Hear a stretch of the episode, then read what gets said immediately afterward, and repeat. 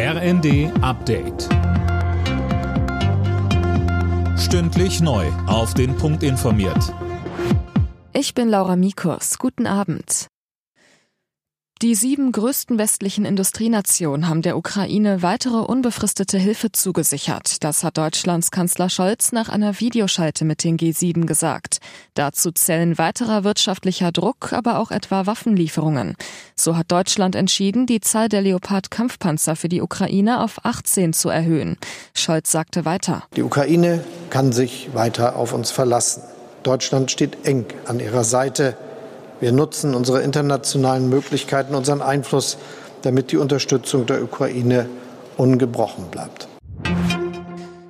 Tausende Menschen sind in Berlin anlässlich des ersten Jahrestags des Ukraine-Kriegs auf die Straße gegangen. Bei der zentralen Kundgebung am Brandenburger Tor haben sich nach Angaben der Polizei mindestens 8000 Menschen versammelt. Eine außergewöhnliche Aktion gab es auch im Westen Deutschlands. Zwischen Osnabrück in Niedersachsen und Münster in NRW nahmen sich rund 18.000 Menschen an den Händen und bildeten eine Friedenskette.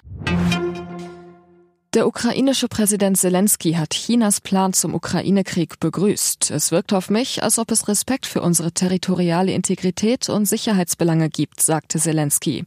EU- und NATO-Vertreter hatten sich zuvor skeptisch gezeigt, da die Volksrepublik den Krieg bisher nicht verurteilt hatte.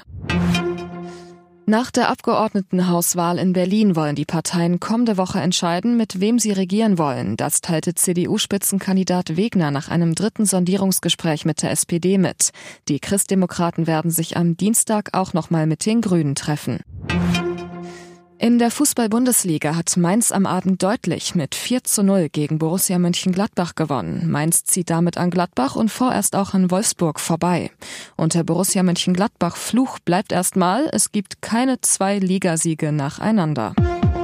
Alle Nachrichten auf rnd.de